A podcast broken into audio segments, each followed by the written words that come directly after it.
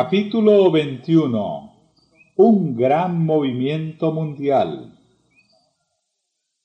En la profecía del primer mensaje angelical, en el capítulo 14 del Apocalipsis, se predice un gran despertamiento religioso bajo la influencia de la proclamación de la próxima venida de Cristo. Se ve un ángel volando en medio del cielo, teniendo un evangelio eterno que anunciar a los que habitan sobre la tierra, y a cada nación, y tribu, y lengua, y pueblo. A gran voz proclama el mensaje, temed a Dios y dadle gloria, porque ha llegado la hora de su juicio, y adorad al que hizo el cielo y la tierra, y el mar y las fuentes de aguas.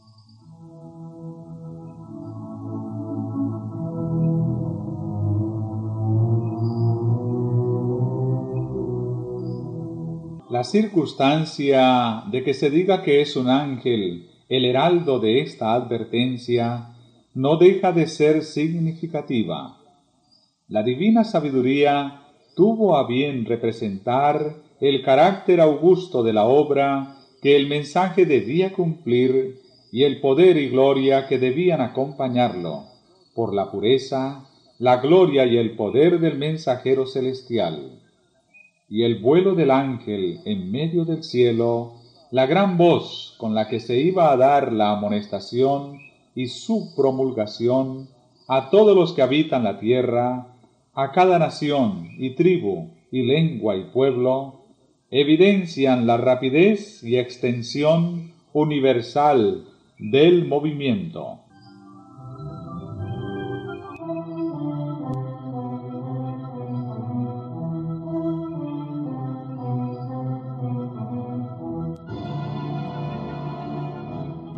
el mismo mensaje revela el tiempo en que este movimiento debe realizarse.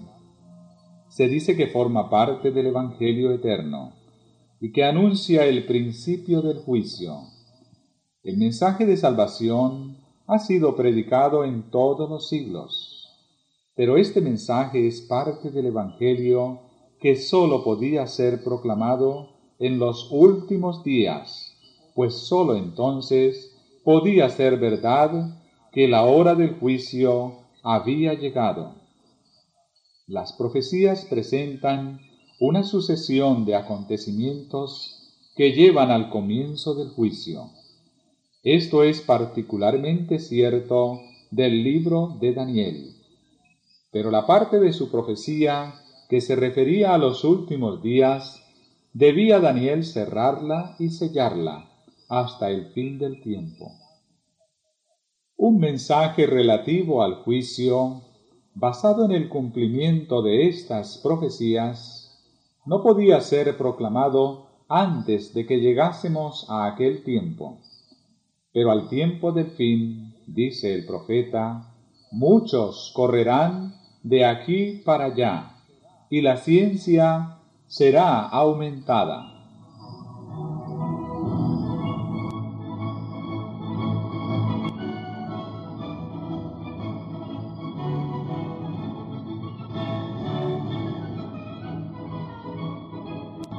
Apóstol Pablo advirtió a la iglesia que no debía esperar la venida de Cristo en tiempo de él.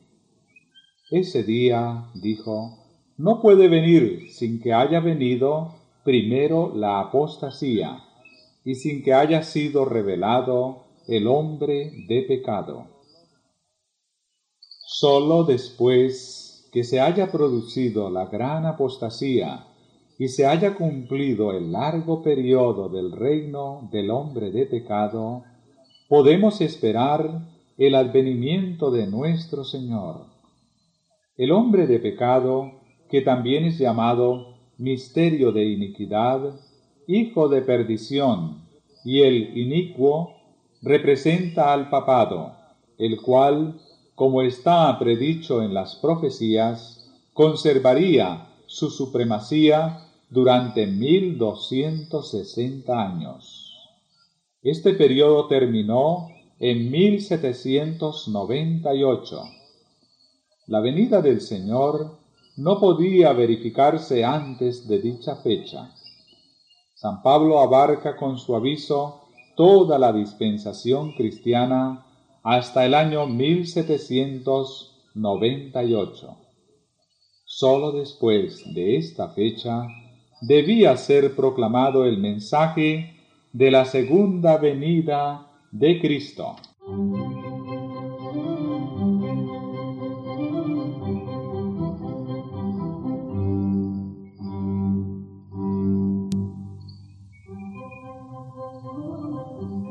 Semejante mensaje no se predicó en los siglos pasados. San Pablo, como lo hemos visto, no lo predicó. Predijo a sus hermanos la venida de Cristo para un porvenir muy lejano. Los reformadores no lo proclamaron tampoco. Martín Lutero fijó la fecha del juicio para cerca de 300 años después de su época pero desde 1798 el libro de Daniel ha sido desellado. La ciencia de las profecías ha aumentado y muchos han proclamado el solemne mensaje del juicio cercano.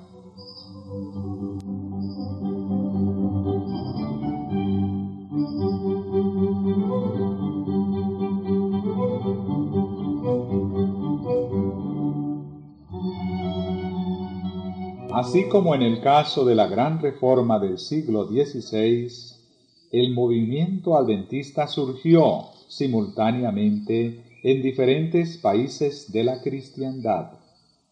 Tanto en Europa como en América hubo hombres de fe y de oración que fueron inducidos a estudiar las profecías y que al escudriñar la palabra inspirada hallaron pruebas convincentes de que el fin de todas las cosas era inminente.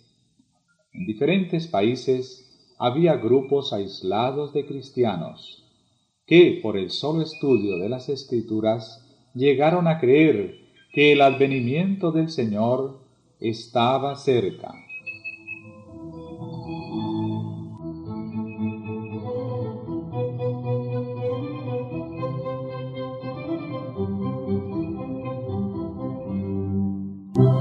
En 1821, tres años después de haber llegado Miller a su modo de interpretar las profecías que fijan el tiempo del juicio, el doctor José Wolf, el misionero universal, empezó a proclamar la próxima venida del Señor.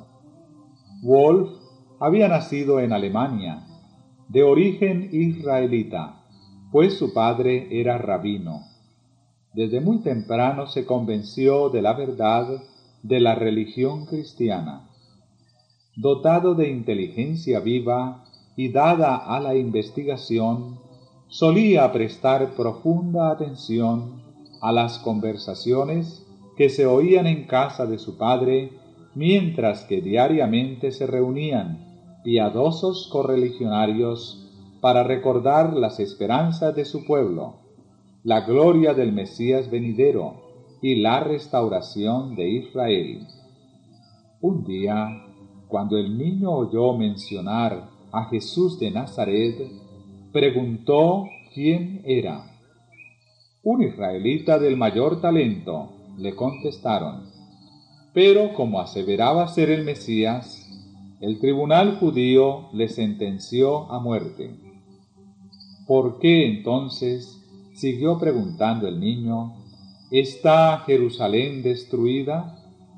¿Y por qué estamos cautivos?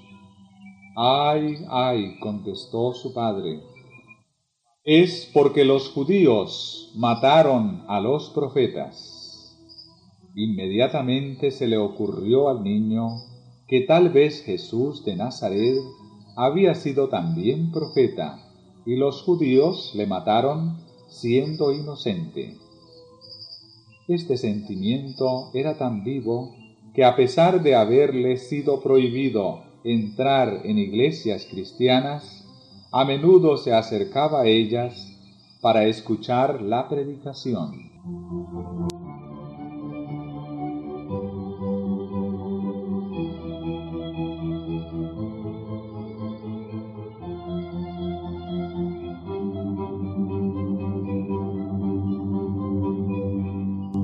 Cuando tenía apenas siete años, habló un día con jactancia a un anciano cristiano vecino suyo del triunfo futuro de Israel y del advenimiento del Mesías. El anciano le dijo entonces con bondad, Querido niño, te voy a decir quién fue el verdadero Mesías. Fue Jesús de Nazaret, a quien tus antepasados crucificaron, como también habían matado a los antiguos profetas Anda a casa y lee el capítulo 53 de Isaías, y te convencerás de que Jesucristo es el Hijo de Dios. No tardó el niño en convencerse. Se fue a la casa y leyó el pasaje correspondiente, maravillándose al ver cuán perfectamente se había cumplido en Jesús de Nazaret ¿Serían verdad las palabras de aquel cristiano? El muchacho pidió a su padre que le explicara la profecía, pero éste lo recibió con tan severo silencio que nunca más se atrevió a mencionar el asunto. Pero el incidente ahondó su deseo de saber más de la religión cristiana.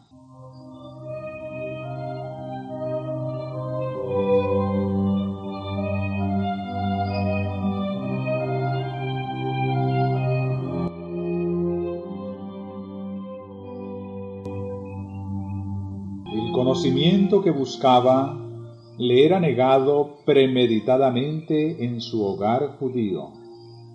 Pero cuando tuvo once años, dejó la casa de su padre y salió a recorrer el mundo para educarse por sí mismo y para escoger su religión y su profesión.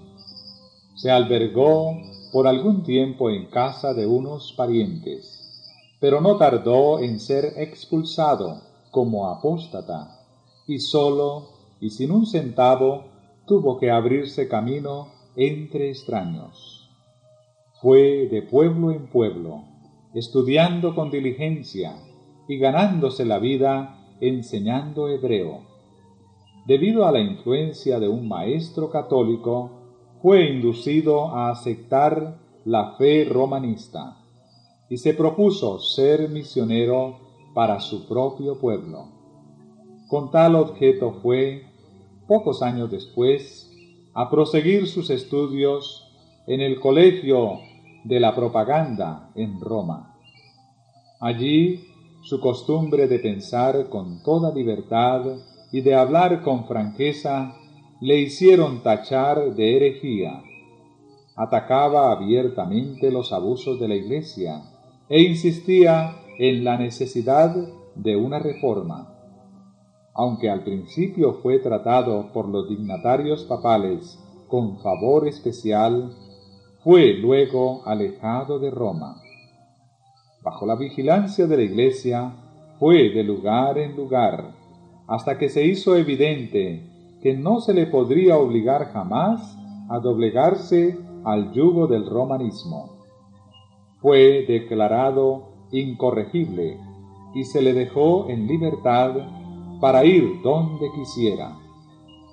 Dirigióse entonces a Inglaterra y, habiendo abrazado la fe protestante, se unió a la iglesia anglicana. Después de dos años de estudio, dio principio a su misión en 1821.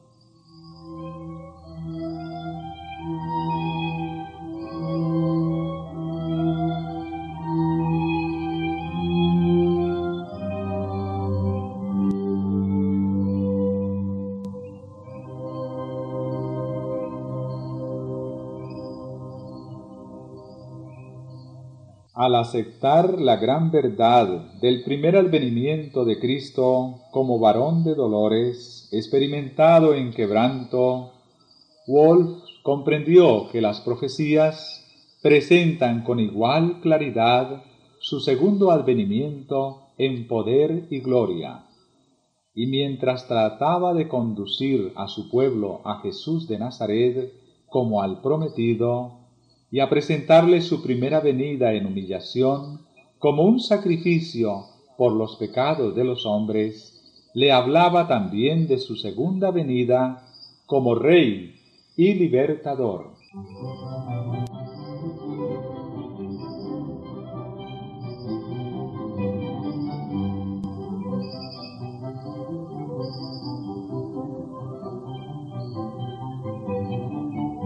Jesús de Nazaret decía, el verdadero Mesías, cuyas manos y pies fueron traspasados, que fue conducido como cordero al matadero, que fue varón de dolores y experimentado en quebranto, que vino por primera vez después que el cetro fue apartado de Judá y la vara de gobernador de entre sus pies, vendrá por segunda vez en las nubes del cielo y con trompeta de arcángel. Sus pies se asentarán sobre el monte de los olivos, y el dominio sobre la creación, que fue dado primeramente a Adán y que le fue quitado después, será dado a Jesús. Él será rey sobre toda la tierra.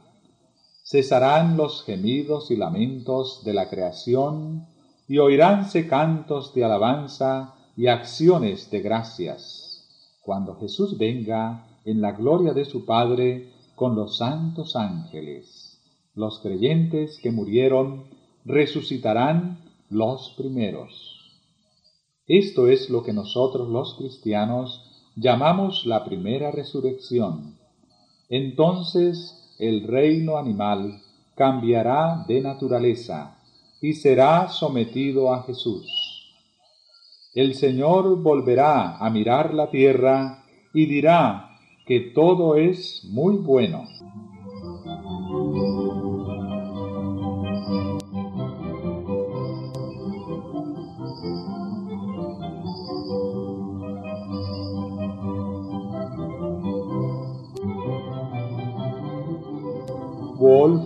Creía inminente la venida del Señor. Según su interpretación de los periodos proféticos, la gran consumación debía verificarse en fecha no muy diferente de la señalada por Miller. A los que se fundaban en el pasaje del día y hora nadie sabe, para afirmar que nadie podía saber nada respecto a la proximidad del advenimiento, Wolf les contestaba, ¿Dijo el Señor que el día y la hora no se sabrían jamás? ¿No nos dio señales de los tiempos para que reconociéramos siquiera la proximidad de su venida, como se reconoce la cercanía del estío por la higuera cuando brotan sus hojas? No conoceremos jamás ese tiempo cuando Él mismo nos exhortó no sólo a leer la profecía de Daniel, sino también a comprenderla? Y es precisamente en Daniel donde se dice que las palabras serían selladas hasta el tiempo del fin, lo que era el caso en su tiempo, y que muchos correrán de aquí para allá, expresión hebraica que significa observar y pensar en el tiempo. Y la ciencia respecto a ese tiempo será aumentada.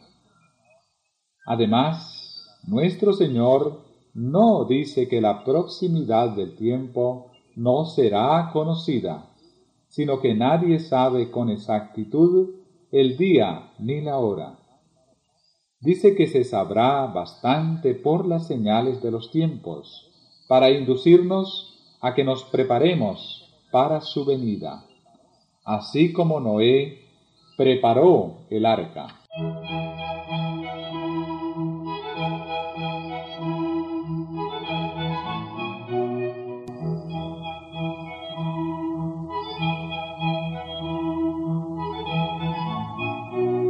Respecto al sistema popular de interpretar, o mejor dicho, de torcer las sagradas escrituras, Wolf describió la mayoría de las iglesias cristianas se han apartado del claro sentido de las escrituras para adoptar el sistema fantástico de los budistas.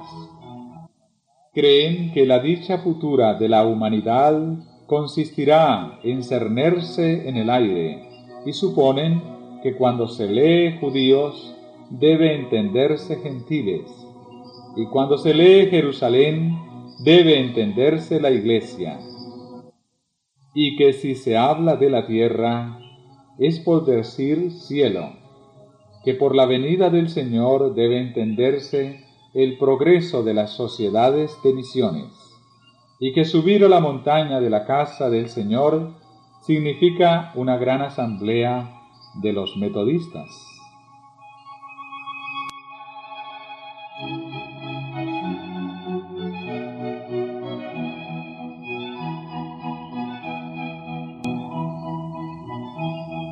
Durante los 24 años que transcurrieron de 1821 a 1845, Wolf hizo muchísimos viajes. Recorrió en África, Egipto y Abisania.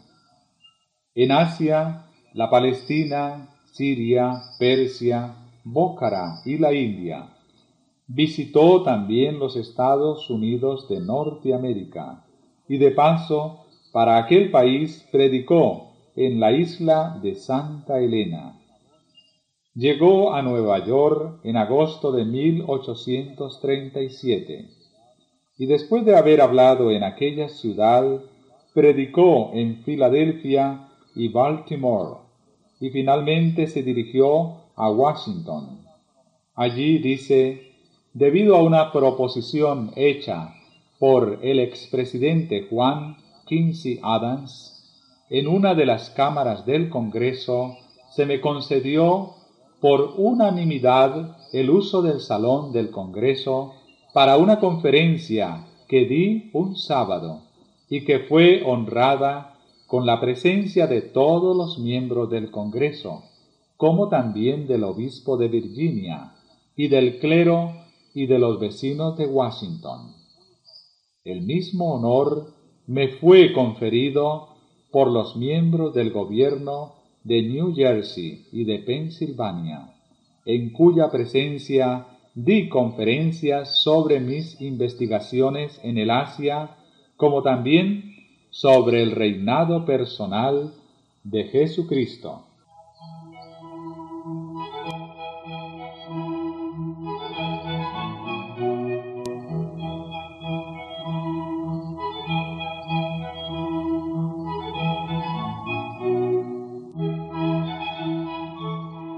El doctor Wolf visitó los países más bárbaros sin contar con la protección de ningún gobierno europeo, sufriendo muchas privaciones y rodeado de peligros sin número. Fue apaleado y reducido al hambre, vendido como esclavo y condenado tres veces a muerte. Fue atacado por bandidos y a veces estuvo a punto de morir de sed. Una vez fue despojado de cuanto poseía y tuvo que andar centenares de millas a pie a través de las montañas, con la nieve azotándole la cara y con pies descalzos, entumecidos por el contacto del suelo helado.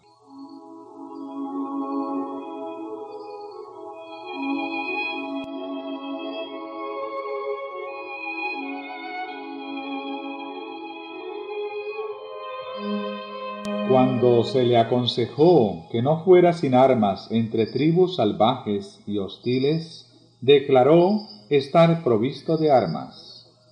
La oración, el celo por Cristo y la confianza en su ayuda. Además, decía, llevo el amor de Dios y de mi prójimo en mi corazón y la Biblia en la mano. Doquiera fuese, llevaba siempre consigo la Biblia en hebreo e inglés. Hablando de uno de sus últimos viajes, dice, solía tener la Biblia abierta en mis manos. Sentía que mi fuerza estaba en el libro y que su poder me sostendría.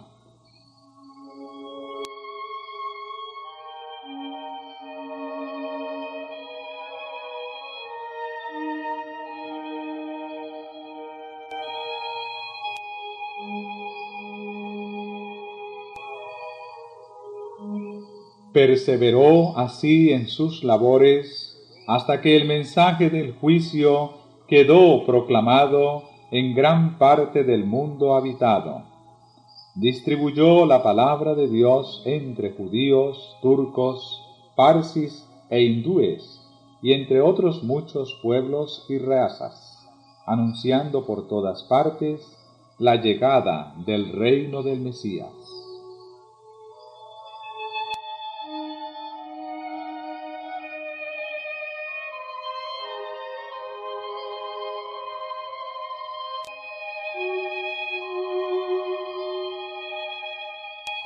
En sus viajes por Bócara encontró profesada la doctrina de la próxima venida del Señor entre un pueblo remoto y aislado. Los árabes del Yemen dicen, poseen un libro llamado Sera, que anuncia la segunda venida de Cristo y su reino de gloria, y esperan que grandes acontecimientos han de desarrollarse en el año 1840. En el Yemen pasó seis días con los hijos de Recab. No beben vino, no plantan viñas, ni siembran semillas. Viven en tiendas y recuerdan las palabras de Jonadab, hijo de Recab. Y encontré entre ellos hijos de Israel de la tribu de Dan, quienes en común con los hijos de Recab esperan que antes de mucho vendrá el Mesías en las nubes del cielo.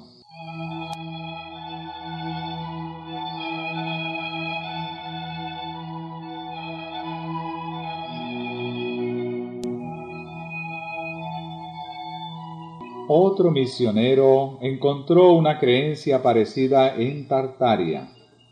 Un sacerdote tártaro preguntó al misionero ¿cuándo vendría Cristo por segunda vez? Cuando el misionero le contestó que no sabía nada de eso, el sacerdote pareció admirarse mucho de tanta ignorancia por parte de uno que profesaba enseñar la Biblia y manifestó su propia creencia fundada en la profecía de que Cristo vendría hacia 1844.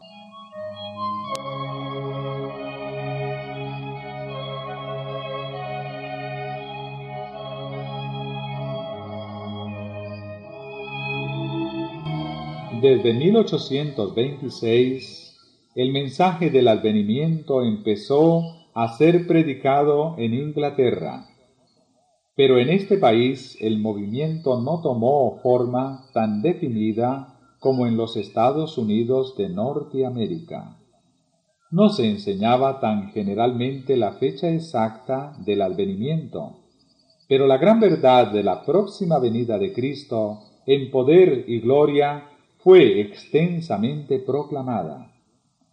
Y eso no sólo entre los disidentes y no conformistas. El escritor inglés Moran Brock dice que cerca de 700 ministros de la Iglesia anglicana predicaban este Evangelio del Reino. El mensaje que fijaba el año 1844 como fecha de la venida del Señor fue también proclamado en Gran Bretaña. Circularon profusamente las publicaciones adventistas procedentes de los Estados Unidos.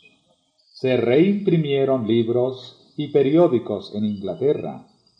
Y en 1842, Roberto Winter, súbdito inglés que había aceptado la fe adventista en Norteamérica, regresó a su país para anunciar la venida del Señor. Muchos se unieron a él en la obra y el mensaje del juicio fue proclamado en varias partes de Inglaterra.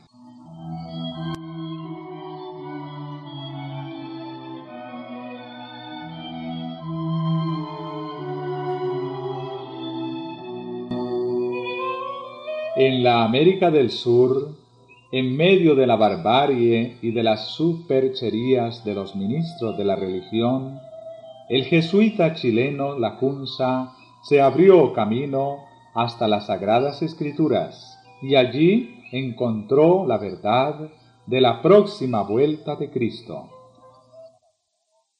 Impelido a dar el aviso pero deseando no obstante librarse de la censura de Roma, publicó sus opiniones bajo el seudónimo de Rabí Ben Ezra, dándose por judío convertido.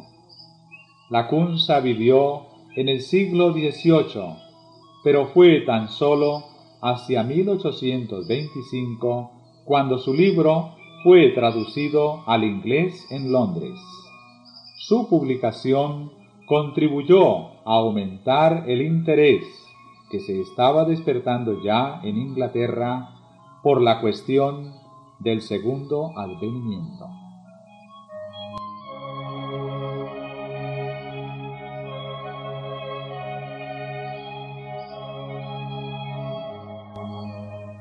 En Alemania, esta doctrina había sido enseñada por el siglo XVIII por Bengel ministro de la Iglesia luterana y célebre teólogo y crítico. Al terminar su educación, Bengel se había dedicado al estudio de la teología, hacia la cual se sentía naturalmente inclinado por el carácter grave y religioso de su espíritu, que ganó en profundidad y robustez merced a su temprana educación y a la disciplina. Como otros jóvenes de carácter reflexivo antes y después de él, tuvo que luchar con dudas y dificultades de índole religiosa, y él mismo alude con mucho sentimiento a los muchos dardos que atravesaron su pobre corazón y que amargaron su juventud. Llegado a ser miembro del consistorio de Wittenberg, abogó por la causa de la libertad religiosa. Si bien defendía los derechos y privilegios de la Iglesia, abogaba porque se concediera toda libertad razonable a los que se sentían constreñidos por motivos de conciencia a abandonar la Iglesia oficial. Aún se dejan sentir hoy día en su país natal los buenos efectos de su política.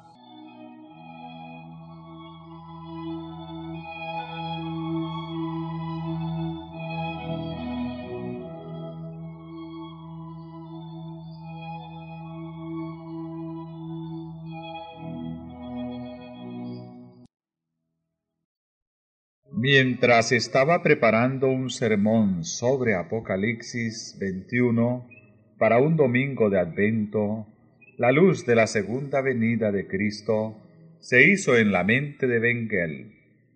Las profecías del Apocalipsis se desplegaron ante su inteligencia como nunca antes. Como anonadado por el sentimiento de la importancia maravillosa y de la gloria incomparable de las escenas descritas por el profeta, se vio obligado a retraerse por algún tiempo de la contemplación del asunto. Pero en el púlpito se le volvió a presentar éste en toda su claridad y su poder. Desde entonces se dedicó al estudio de las profecías, especialmente las del Apocalipsis, y pronto llegó a creer que ellas señalan la proximidad de la venida de Cristo. La fecha que él fijó para el segundo advenimiento no difería más que en muy pocos años de la que fue determinada después por Miller.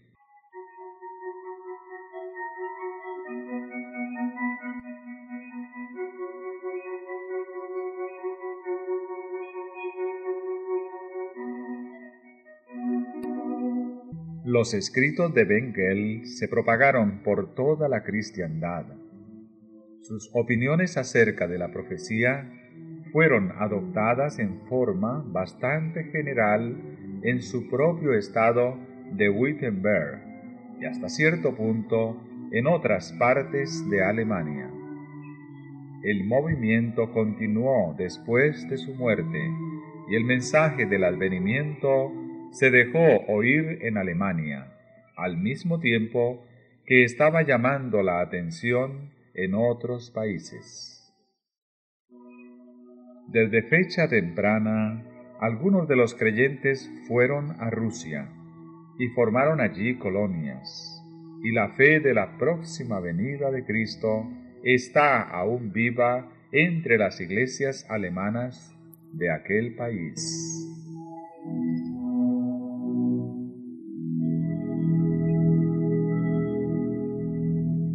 La luz brilló también en Francia y en Suiza. En Ginebra, donde Farel y Calvino propagaron las verdades de la Reforma, Gaussen predicó el mensaje del segundo advenimiento. Cuando era aún estudiante, Gaussen había conocido el espíritu racionalista que dominaba en toda Europa hacia fines del siglo XVIII y principios del XIX.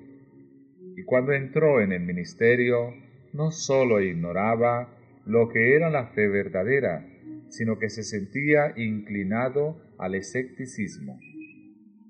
En su juventud se había interesado en el estudio de la profecía.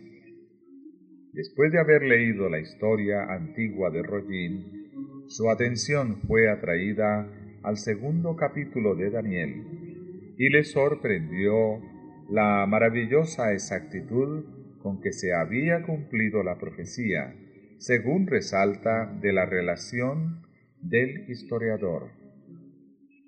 Había en esta un testimonio en favor de la inspiración de las escrituras, que fue para él como un ancla en medio de los peligros de los años posteriores. No podía conformarse con las enseñanzas del racionalismo y al estudiar la Biblia en busca de luz más clara, fue conducido después de algún tiempo a una fe positiva.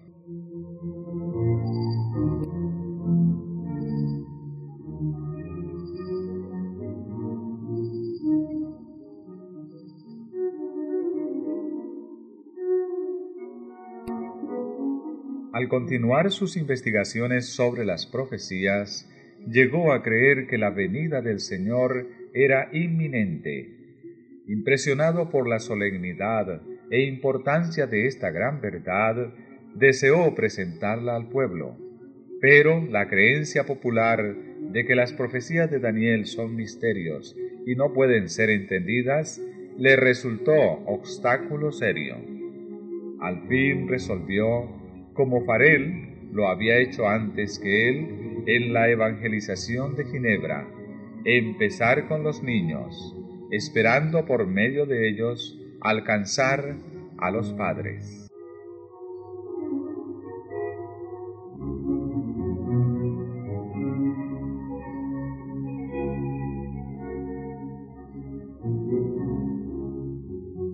Al hablar de su propósito en esta tarea, decía él, tiempo después.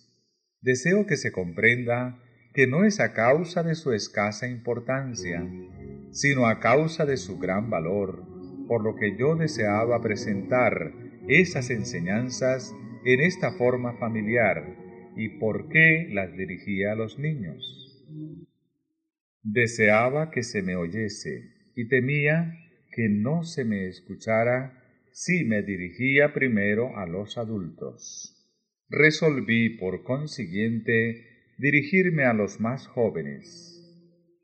Reúno, pues, una asistencia de niños. Si ésta aumenta, si se ve que los niños escuchan, que están contentos e interesados, que comprenden el tema y saben exponerlo, estoy seguro de tener pronto otro círculo de oyentes, y a su vez los adultos verán que vale la pena sentarse a estudiar, y así se gana la causa.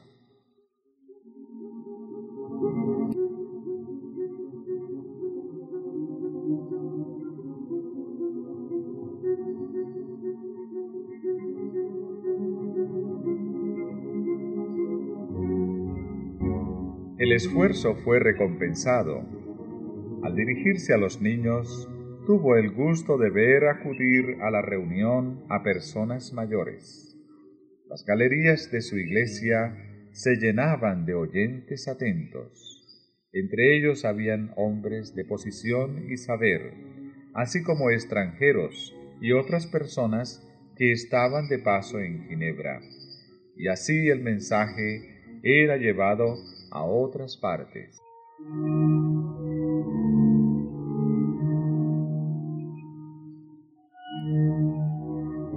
Animado por el éxito, Gaussen publicó sus lecciones con la esperanza de promover el estudio de los libros proféticos en las iglesias de los pueblos que hablan francés.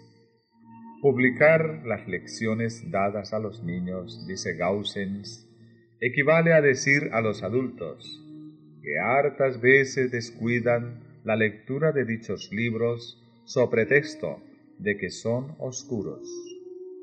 ¿Cómo pueden serlo cuando vuestros niños los entienden? Tenía un gran deseo, agrega, de popularizar el conocimiento de las profecías entre nuestros rebaños en cuanto fuera posible. En realidad, no hay estudio que parezca responder mejor a las necesidades de la época. Por medio de él debemos prepararnos para la tribulación cercana y velar y esperar a Jesucristo.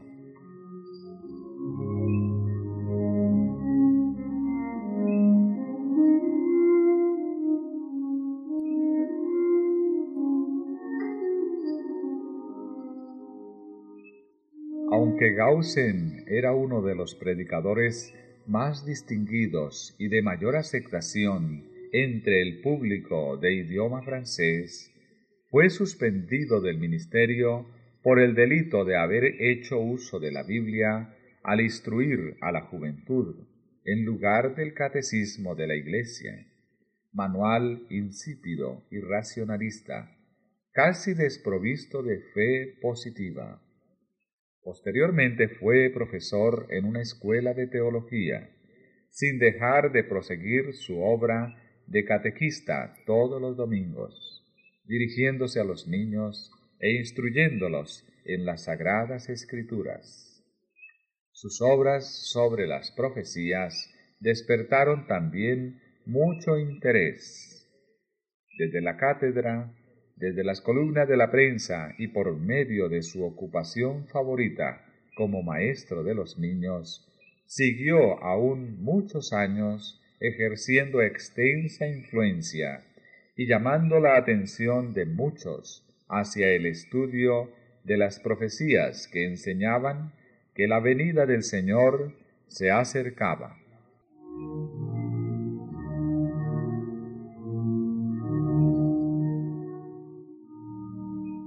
Mensaje del advenimiento fue proclamado también en Escandinavia y despertó interés por todo el país.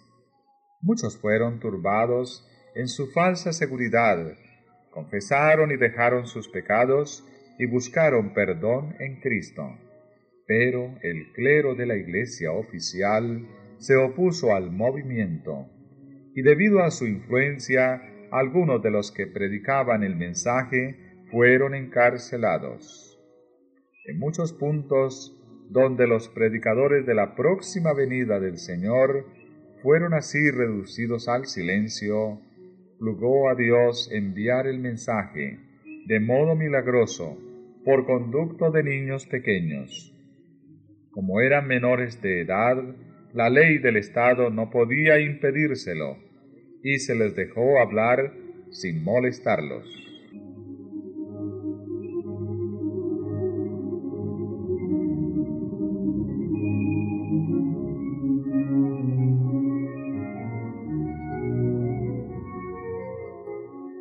Movimiento cundió principalmente entre la clase baja, y eran en las humildes viviendas de los trabajadores donde la gente se reunía para oír la amonestación.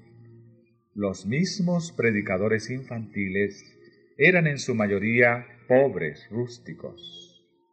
Algunos de ellos no tenían más de seis a ocho años de edad y aunque sus vidas testificaban que amaban al Salvador y que procuraban obedecer los santos preceptos de Dios, no podían dar prueba de mayor inteligencia y pericia que las que se suelen ver en los niños de esa edad. Sin embargo, cuando se encontraban ante el público, era de toda evidencia que los movía una influencia superior a sus propios dones naturales.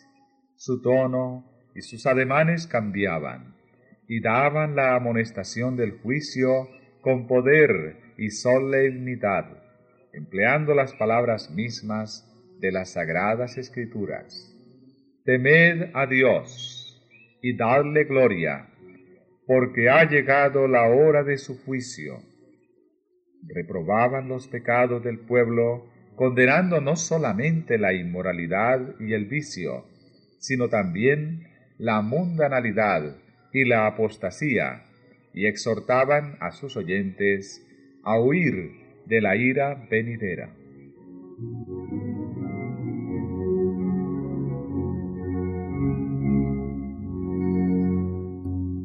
La gente oía temblando. El espíritu convincente de Dios hablaba a sus corazones. Muchos eran inducidos a escudriñar las santas escrituras con profundo interés. Los intemperantes y los viciosos se enmendaban, otros renunciaban a sus hábitos deshonestos y se realizaba una obra tal que hasta los ministros de la iglesia oficial se vieron obligados a reconocer que la mano de Dios estaba en el movimiento.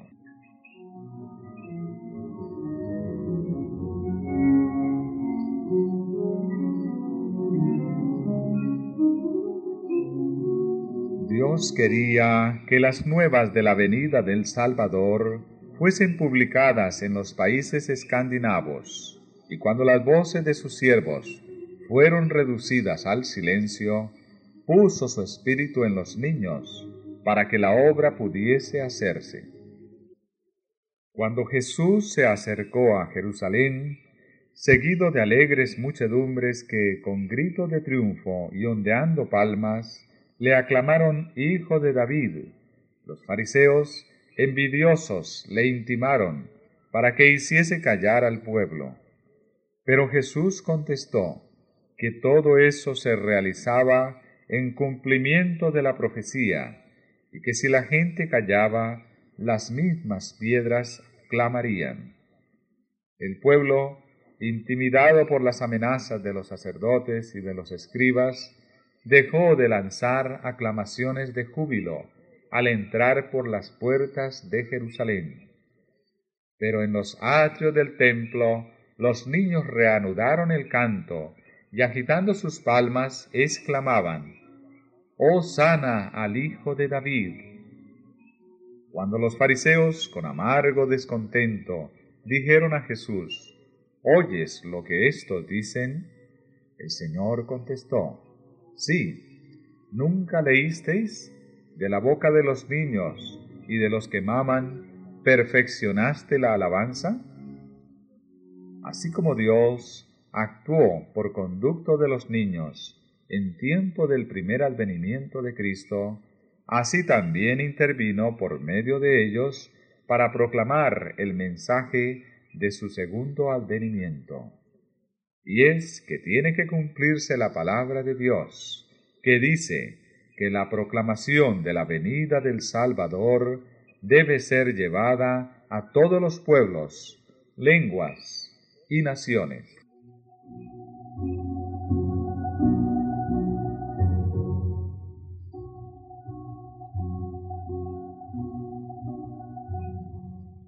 A Guillermo Miller y a sus colaboradores les fue encomendada la misión de predicar la amonestación en los Estados Unidos de Norteamérica. Dicho país vino a ser el centro del gran movimiento adventista. Allí fue donde la profecía del mensaje del primer ángel tuvo su cumplimiento más directo. Los escritos de Miller y de sus compañeros se propagaron hasta en países lejanos. A donde quiera que hubiesen penetrado misioneros, allá también fueron llevadas las alegres nuevas de la pronta venida de Cristo. Por todas partes fue predicado el mensaje del Evangelio eterno. Temed a Dios y dadle gloria, porque ha llegado la hora de su juicio.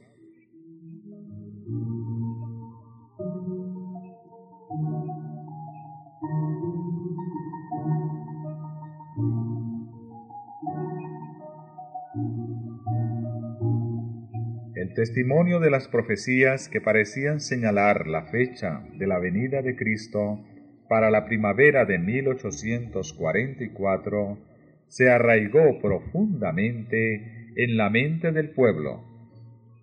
Al pasar de un estado a otro, el mensaje despertaba vivo interés por todas partes. Muchos estaban convencidos de que los argumentos de los pasajes proféticos eran correctos, y sacrificando el orgullo de la opinión propia, aceptaban alegremente la verdad. Algunos ministros dejaron también a un lado sus opiniones y sentimientos sectarios, y con ellos sus mismos sueldos y sus iglesias, y se pusieron a proclamar la venida de Jesús. Fueron, sin embargo, comparativamente pocos los ministros que aceptaron este mensaje. Por eso, la proclamación de éste fue confiada en gran parte a humildes laicos. Los agricultores abandonaban sus campos, los artesanos sus herramientas, los comerciantes sus negocios, los profesionales sus puestos, y no obstante, el número de los obreros era pequeño comparado con la obra que había que hacer. La condición de una iglesia impía y de un mundo sumergido en la maldad oprimía el alma de los verdaderos centinelas, que sufrían voluntariamente trabajos y privaciones para invitar a los hombres a arrepentirse para salvarse. Pesar de la oposición de Satanás, la obra siguió adelante y la verdad del advenimiento fue aceptada por muchos miles.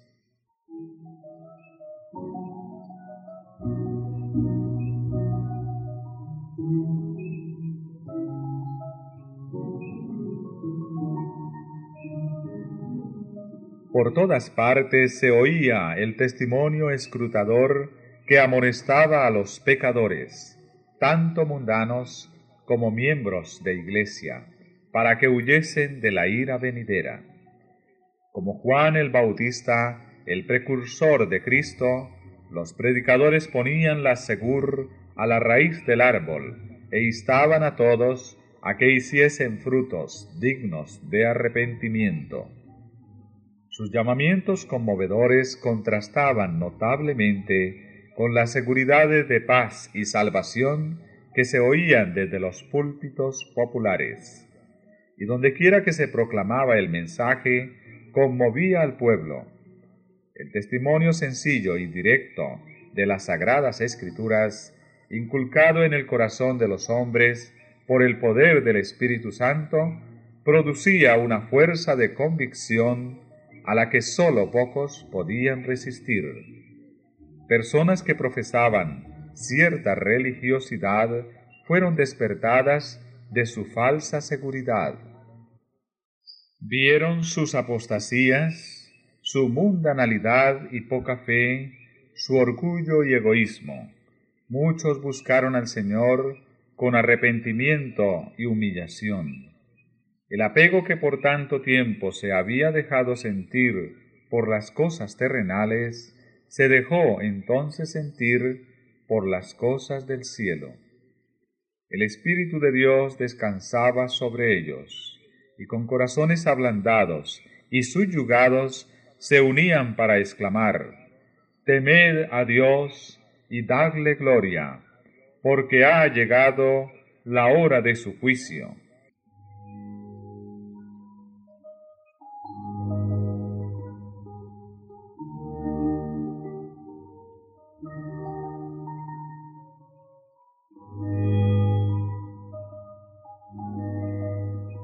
Los pecadores preguntaban llorando, ¿qué debo yo hacer para ser salvo? Aquellos cuyas vidas se habían hecho notar por su mala fe, deseaban hacer restituciones. Todos los que encontraban paz en Cristo ansiaban ver a otros participar de la misma bendición.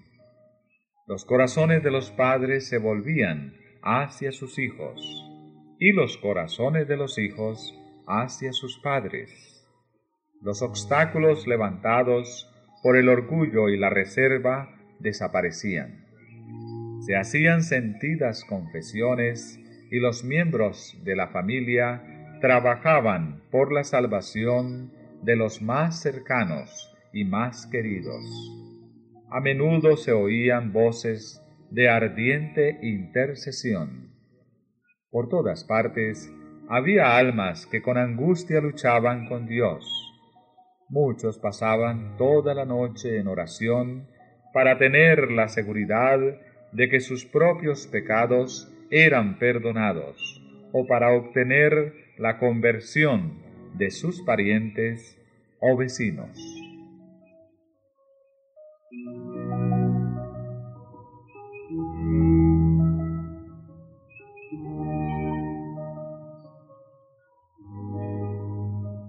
Todas las clases de la sociedad se agolpaban en las reuniones de los adventistas. Ricos y pobres, grandes y pequeños, ansiaban por varias razones oír ellos mismos la doctrina del segundo advenimiento. El Señor contenía el espíritu de oposición, mientras que sus siervos daban razón de su fe. A veces el instrumento era débil, pero el Espíritu de Dios daba poder a su verdad. Se sentía en esas asambleas la presencia de los santos ángeles, y cada día muchas personas eran añadidas al número de los creyentes. Siempre que se exponían los argumentos en favor de la próxima venida de Cristo, había grandes multitudes que escuchaban embelesadas. No parecía sino que el cielo y la tierra se juntaban el poder de Dios era sentido por ancianos, jóvenes y adultos. Los hombres volvían a sus casas cantando alabanzas, y sus alegres acentos rompían el silencio de la noche. Ninguno de los que asistieron a las reuniones podrá olvidar jamás escenas de tan vivo interés.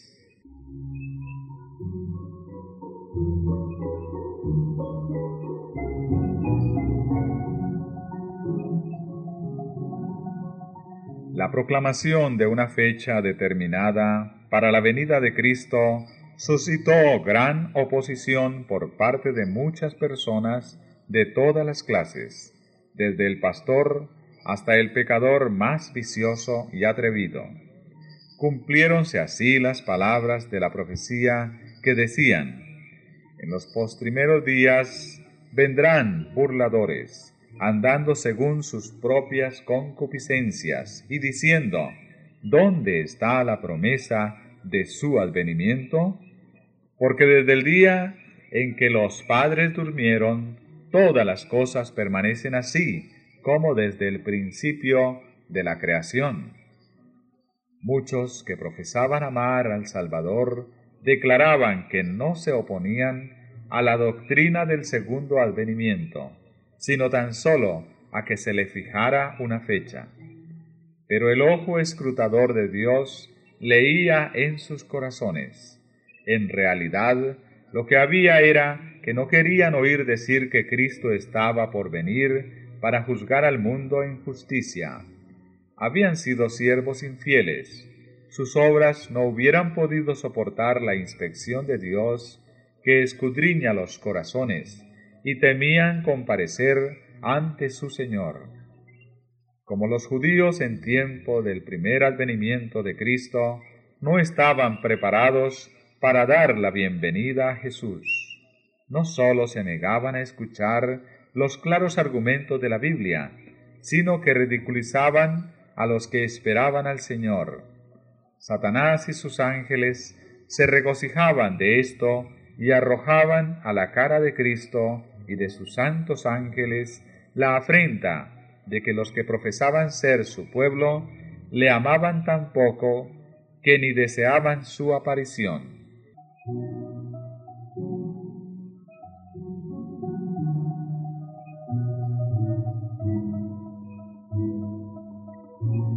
Nadie sabe el día ni la hora, era el argumento aducido con más frecuencia por los que rechazaban la fe del advenimiento.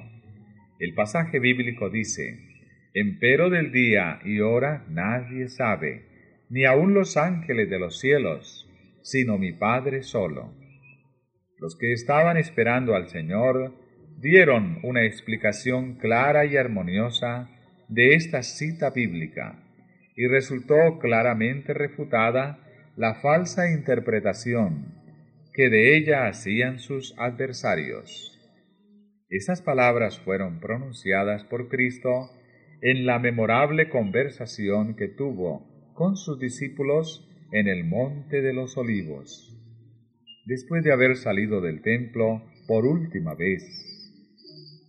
Los discípulos habían preguntado, ¿qué señal habrá de tu venida y del fin del mundo? Jesús les dio las señales y les dijo, Cuando viereis todas estas cosas, sabed que está cercano a las puertas. No debe interpretarse una declaración del Salvador en forma que venga a anular otra. Aunque nadie sepa el día ni la hora de su venida, se nos exhorta y se requiere de nosotros que sepamos cuándo está cerca. Se nos enseña, además, que menospreciar su aviso y negarse a averiguar cuándo su advenimiento esté cercano será tan fatal para nosotros como lo fue para los que viviendo en días de Noé no supieron cuándo vendría el diluvio. Y la parábola del mismo capítulo que pone en contraste al siervo fiel y al malo, y que señala la suerte de aquel que dice en su corazón, mi Señor se tarda en venir, enseña cómo considerará y recompensará a Cristo a los que encuentre velando y proclamando su venida y a los que la nieguen. Velad, pues, dice y añade, Bienaventurado aquel siervo al cual, cuando su Señor viniere, le hallare haciendo así. Y si no velares, vendré a ti como ladrón, y no sabrás en qué hora vendré a ti.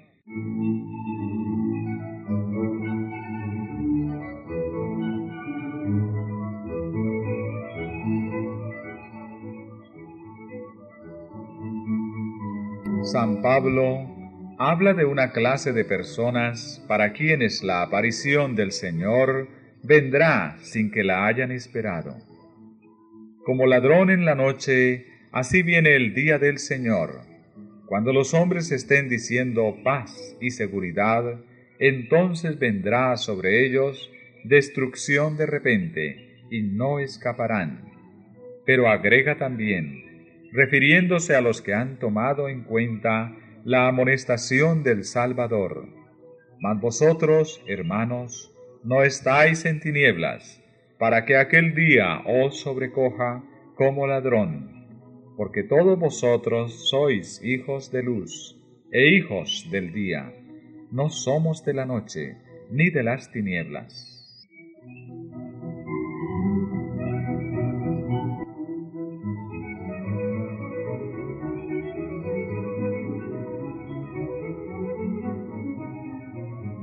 Así quedó demostrado que las sagradas escrituras no autorizan a los hombres a permanecer ignorantes con respecto a la proximidad de la venida de Cristo.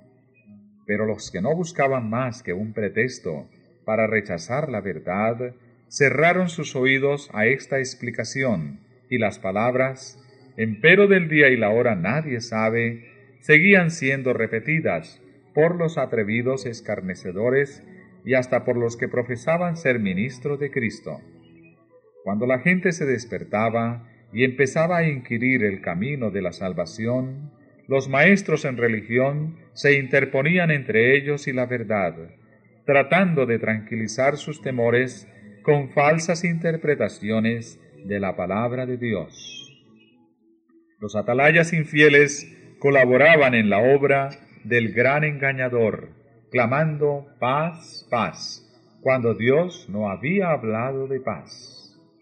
Como los fariseos en tiempos de Cristo, muchos se negaban a entrar en el reino de los cielos e impedían a los que querían entrar. La sangre de esas almas será demandada de sus manos.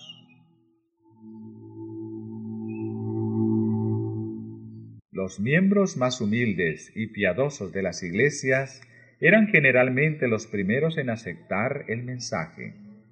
Los que estudiaban la Biblia por sí mismos no podían menos que echar de ver que el carácter de las opiniones corrientes respecto de la profecía era contrario a las sagradas escrituras, y donde quiera que el pueblo no estuviese sujeto a la influencia del clero y escudriñara la palabra de Dios por sí mismo, la doctrina del advenimiento no necesitaba más que ser cotejada con las escrituras para que se reconociese su autoridad divina.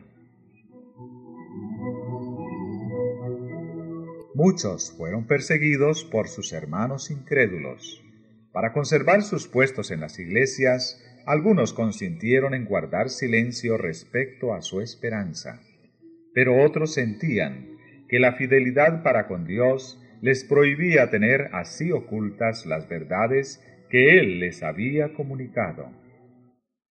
No pocos fueron excluidos de la comunión de la Iglesia por la única razón de haber dado expresión a su fe en la venida de Cristo. Muy valiosas eran estas palabras del profeta dirigidas a los que sufrían esa prueba de su fe. Vuestros hermanos, los que os aborrecen, y os niegan por causa de mi nombre, dijeron, Glorifíquese Jehová.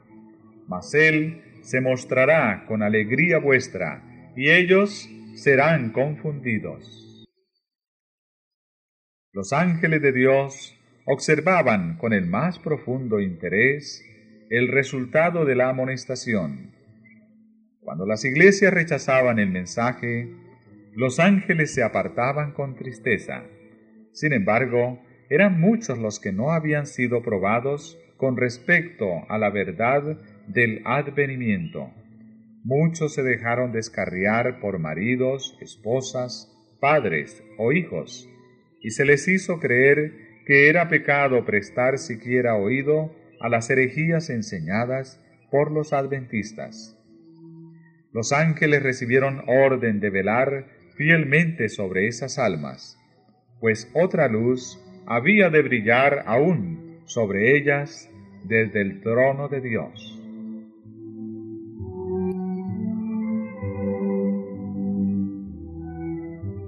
Los que habían aceptado el mensaje velaban por la venida de su Salvador con indecible esperanza. El tiempo en que esperaban ir a su encuentro estaba próximo, y a esa hora se acercaban con solemne calma. Descansaban en dulce comunión con Dios, y esto era para ellos prenda segura de la paz que tendrían en la gloria venidera. Ninguno de los que abrigaron esa esperanza y esa confianza pudo olvidar aquellas horas tan preciosas de expectación. Pocas semanas antes del tiempo determinado, dejaron de lado la mayor parte de los negocios mundanos. Los creyentes sinceros examinaban cuidadosamente todos los pensamientos y emociones de sus corazones, como si estuviesen en el lecho de muerte y como si tuviesen que cerrar pronto sus ojos a las cosas de este mundo. No se trataba de hacer vestidos de ascensión, pero todos sentían la necesidad de una prueba interna de que estaban preparados para recibir al Salvador. Sus vestiduras blancas eran la pureza del alma y un carácter purificado de pecado por la sangre expiatoria de Cristo. Ojalá hubiese aún entre el pueblo que profesa pertenecer a Dios el mismo espíritu para estudiar el corazón y la misma fe sincera y decidida. Si hubiesen seguido humillándose así ante el Señor y dirigiendo sus súplicas al trono de misericordia, poseerían una experiencia mucho más valiosa que la que poseen ahora.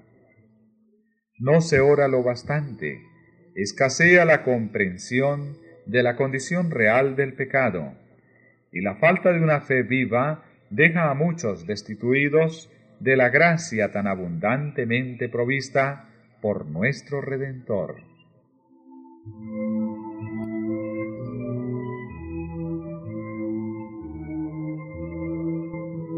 Dios se propuso probar a su pueblo.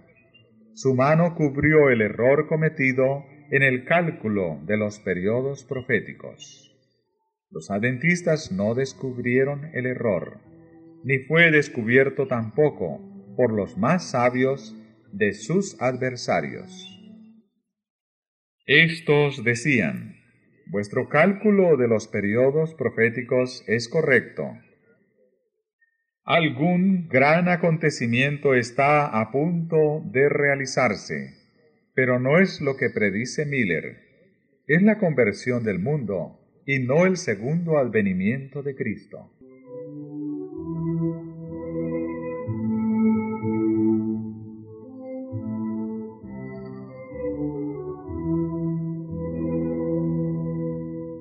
Pasó el tiempo de expectativa y no apareció Cristo para libertar a su pueblo. Los que habían esperado a su Salvador con fe sincera experimentaron un amargo desengaño. Sin embargo, los designios de Dios se estaban cumpliendo. Dios estaba probando los corazones de los que profesaban estar esperando su aparición. Había muchos entre ellos que no habían sido movidos por un motivo más elevado que el miedo. Su profesión de fe no había mejorado sus corazones ni sus vidas. Cuando el acontecimiento esperado no se realizó, esas personas declararon que no estaban desengañadas. No habían creído nunca que Cristo vendría. Fueron de los primeros en ridiculizar el dolor de los verdaderos creyentes.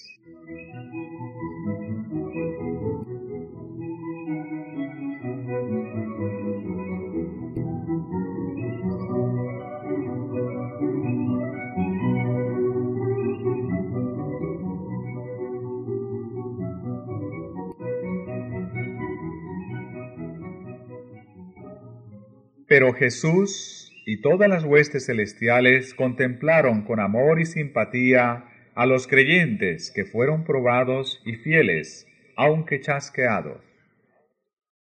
Si se hubiese podido descorrer el velo que separa el mundo visible del invisible, se habrían visto ángeles que se acercaban a esas almas resueltas y las protegían de los dardos de Satanás.